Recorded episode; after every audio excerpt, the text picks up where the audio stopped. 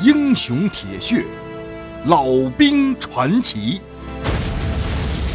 欢迎关注清雪评书《吴家》。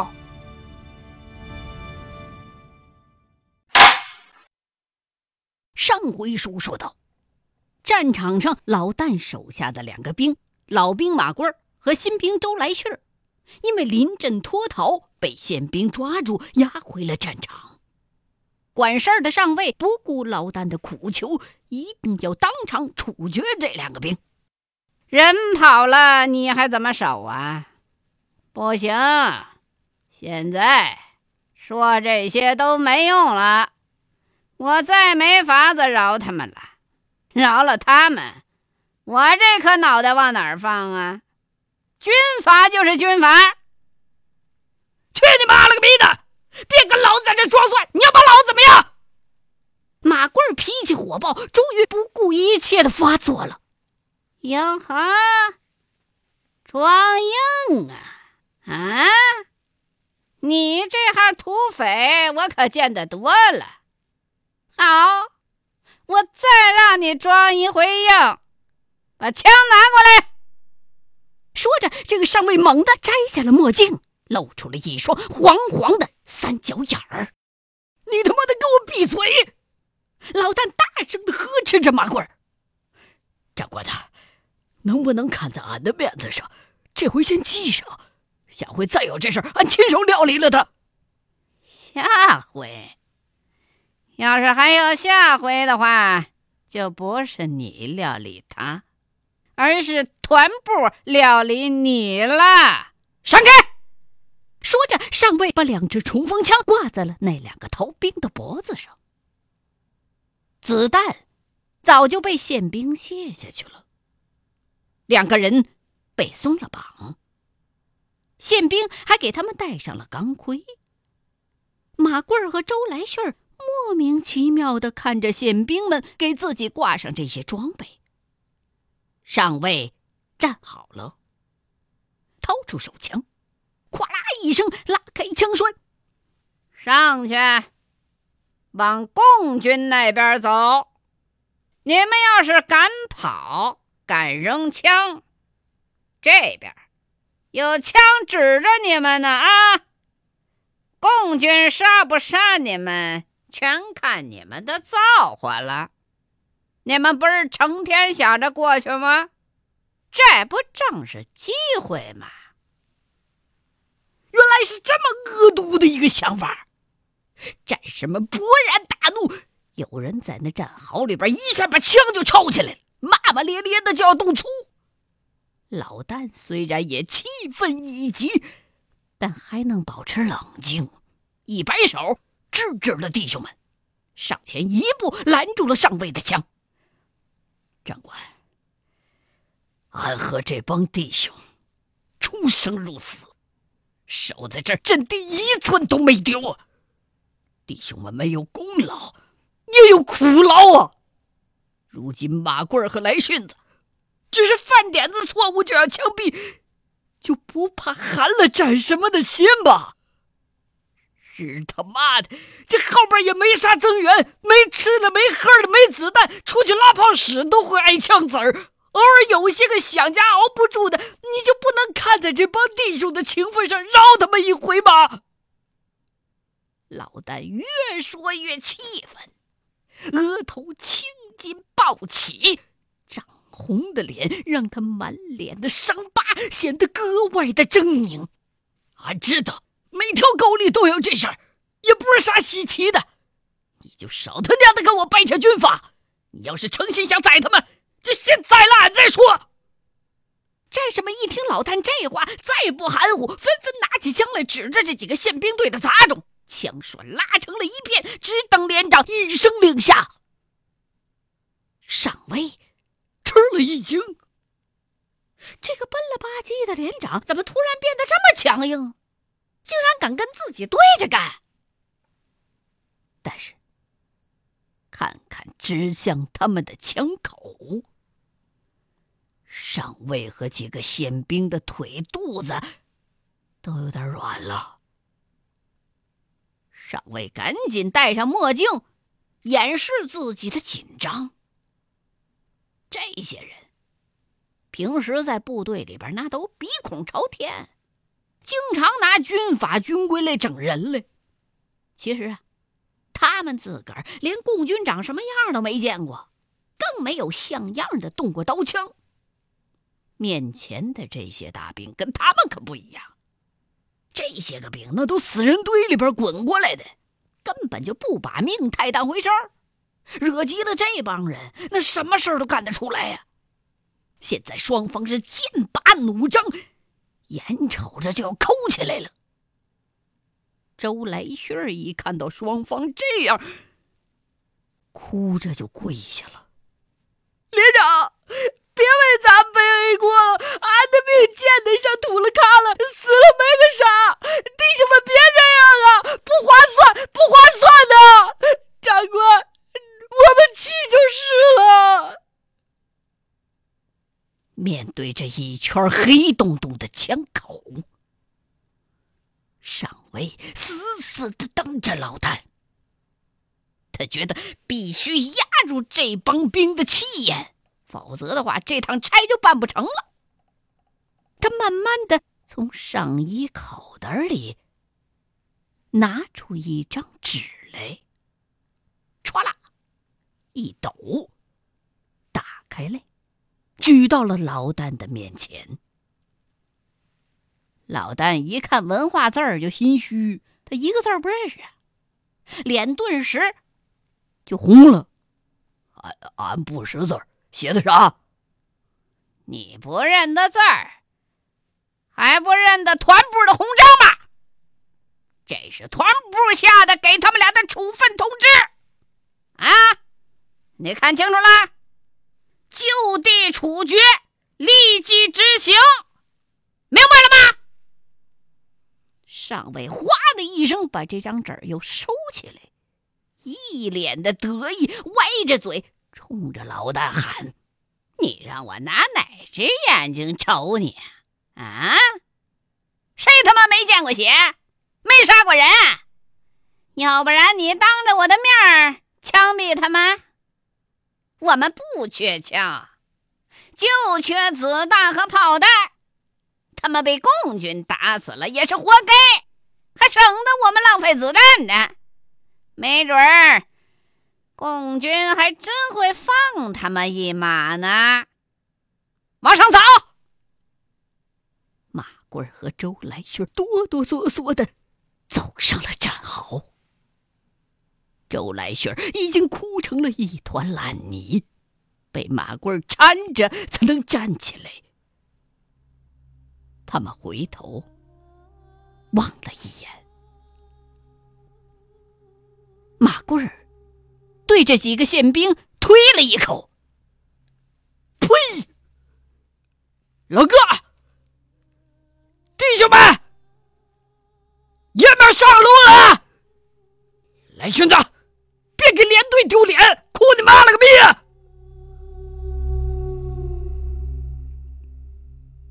两个人挂着空枪，在战士们痛苦的目光当中。缓缓的向前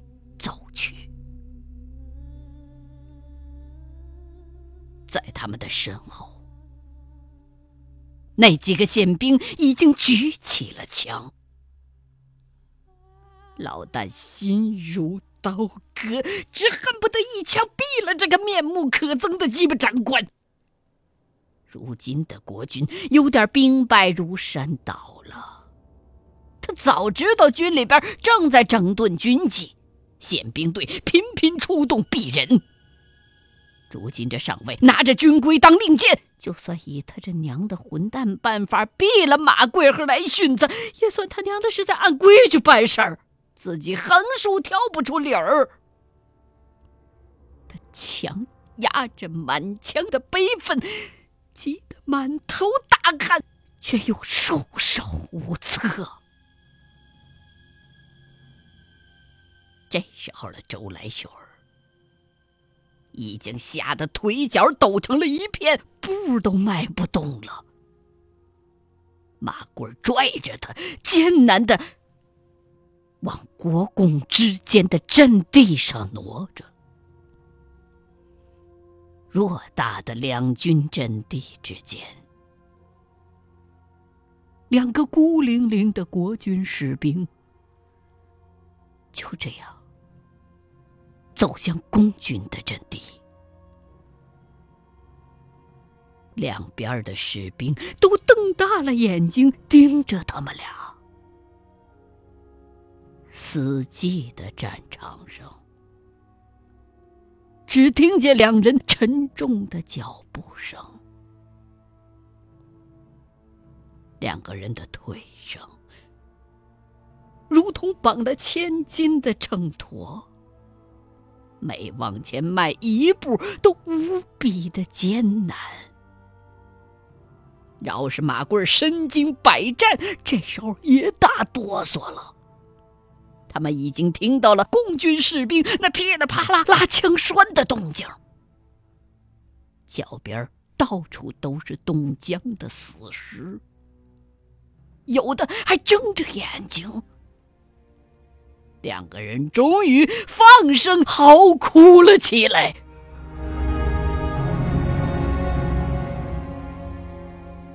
当两个人走到双方阵地中间的时候，从共军阵地那传来了一声清脆的枪响。马贵应声晃了两晃，却没有倒。他猛地一推周来迅，回过身来，面朝着国军阵地大喊：“王八羔子们，我的大爷爷老子谁人招我？来迅子，扔下枪，往前跑，快跑！”周来迅迅速的扔下枪和头盔，高举起双手，撒开两脚，向共军阵地跑去。他身后的宪兵们开枪了，子弹在马贵儿宽阔的身体上，蹦出片片的血雾。马贵儿挣扎着，嘴里边喷出鼓鼓的鲜血，试图挡住射向周来旭的子弹。宪兵的冲锋枪子弹几乎全都射在了马贵儿的身上。老兵马贵儿终于在一片密集的枪弹中栽倒在地，发出了一声长长的嚎叫。周来顺眼看就要跑到共军阵地了，这时候砰的一声响了起来。正在飞奔的来顺子一个机灵，飞出了好几米远，一头扑倒在了地上，就再也不动弹了。老旦看到那个獐头鼠脑的上尉手持步枪，枪口还在冒着白烟儿，他顿时血往上涌，一把夺过上尉的步枪，照着他的脑袋就是一拳。上尉猝不及防，重重的摔倒在了地上，墨镜被打了个粉碎，碎镜片子划破了他的脸颊，顿时血流如注。他气急败坏的掏出手枪，指向了老旦。宪兵们也纷纷调转枪头。战壕里的战士们早已经气得咬牙切齿，放声大骂，围了过来，哗啦哗啦端起了机枪。有个战士一手压下了宪兵的枪口，一手。把一把刺刀横在了他的脖子上，另外两个宪兵一看，吓得干脆把枪扔了，举起了双手。上尉自己慢慢爬了起来，擦了一把脸上的血。行，你有种，有种，你让他们开枪！狠狠的揍了这王八羔子一拳之后。老旦的怒火稍稍的平息了下来，他立刻意识到这该死的冲动可能带来可怕的后果。看到战士们已经在下宪兵的枪了，他急忙大喊了一声：“住手！都住手！”上尉对着老旦吐了一口血沫子。将两颗焦黄的、带血的牙齿打在了老旦的胸前。他扔掉满是血渍的手帕，咬牙切齿的指着老旦，却说不出话来，手指头一晃一晃的上下摆动着。滚得远一点，否则共军冲上来，老子把你们几个都填进去！老旦呵斥着那几个兵，他知道面前的这个上尉不会善罢甘休，那又能怎么样？自己不大可能因此而受到严重的处分，毕竟自己的阵地守的还是不错的。现在正处在围困之中，除了对逃兵的惩罚，普通的军规就跟婊子一样，是可以随便玩的。战士们下了宪兵的子弹，把枪还给了他们。这几个灾星总算是滚蛋了。老旦松了一口气，走到战壕边拿起望远镜望过去。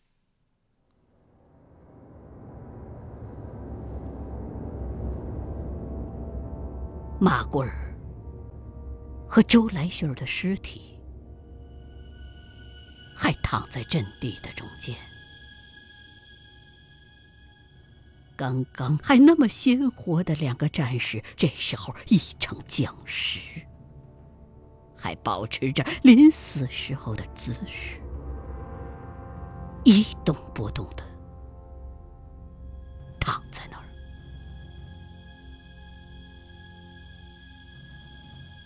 地上开始起风，卷起一片片昏黄的土沫子。打着旋儿，散落在他们两个的身上。几只黑了吧唧的大鸟，已经开始在他们的尸体上空高低盘旋着。清晨的阳光已经升起，老旦惊讶的看到。共军居然已经把昨天半夜被炸得稀烂的战壕又挖好了，而且好像又往前蹭了三十米左右的样子。离周来旭倒下的地方不过几步之遥了。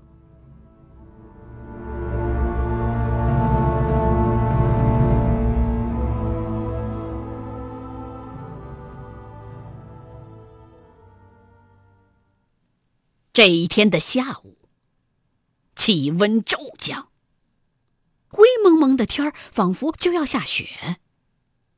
整个阵地上死一般的寂静，只能听见远处共军齐声合唱的歌声。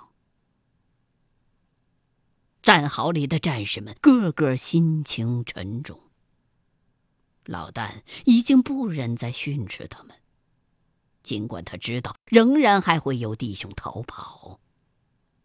谁愿意死在这儿呢？他自个儿都不知道该咋办。眼见的共军那边一天一天的往前推，国军这边一天一天的往后退，天气又一宿比一宿的冷，哪个心里边不慌啊？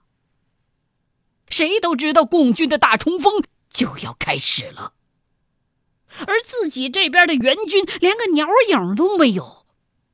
飞机扔下的补给极其的有限，就像是用草棍挠虱子，根本就不顶个球用。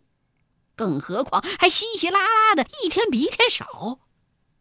其他的连队里，已经有人为了一件棉衣或者是两听罐头开枪杀人了。听五连的战士讲。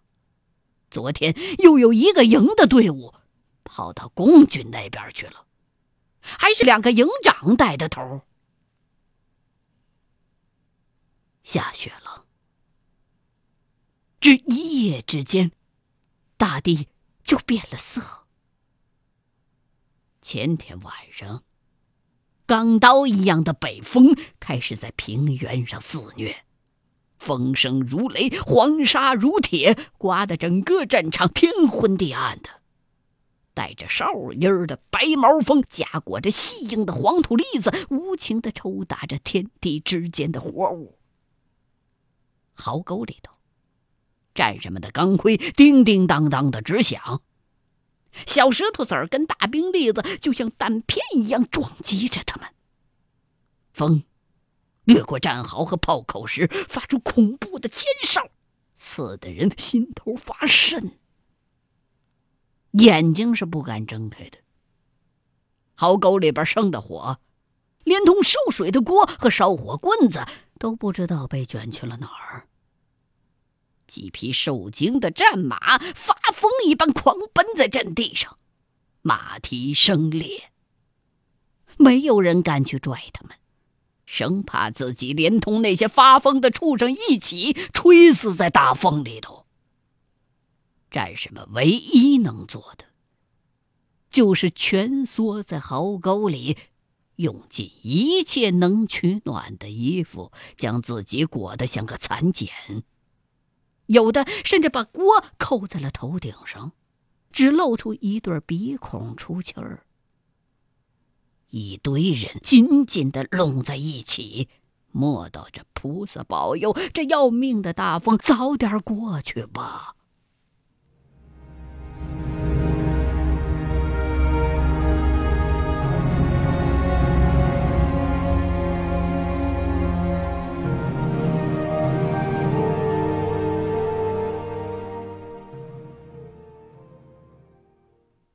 欲知后事如何，欢迎各位继续收听清雪评书吴家。